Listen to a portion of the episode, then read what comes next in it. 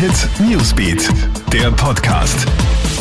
Hey, ich bin's Jasmin Eder mit deinem Update für den Samstagnachmittag. Ex-FPÖ-Chef Heinz-Christian Strache und Ex-FPÖ-Clubobmann Johann Godenus sollen zu Beginn des Ibiza-Untersuchungsausschusses einvernommen werden. Sie werden eine Ladung für den 4. Juni erhalten, das sagen die Fraktionsführer der NEOS und SPÖ gegenüber der Kronenzeitung.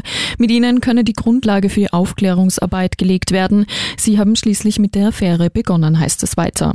Eine dritte Person soll auch noch geladen werden. Wer das aber sein wird, stehe noch nicht fest. Die fixen Ladungen für den Ibiza-Untersuchungsausschuss werden kommenden Mittwoch beschlossen. In Mexiko sind gestern drei Krankenschwestern tot aufgefunden worden. Sie dürften stranguliert worden sein. Die Frauen sind in den vergangenen Wochen immer wieder bedroht worden. Jetzt wird ermittelt, ob die Morde mit der Coronavirus-Pandemie oder der Tätigkeit der Krankenschwestern zu tun haben.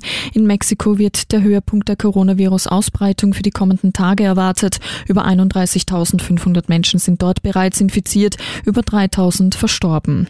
In Österreich sinkt die Zahl der Spitalspatienten weiter. Heute Vormittag waren es nur noch 230 Menschen, die wegen Corona im Krankenhaus sind. 79 davon befinden sich auf der Intensivstation. Laut den offiziellen Zahlen des Gesundheitsministeriums gibt es auch weniger Erkrankte. Aktuell sind es 1290. Die meisten Fälle davon in Wien.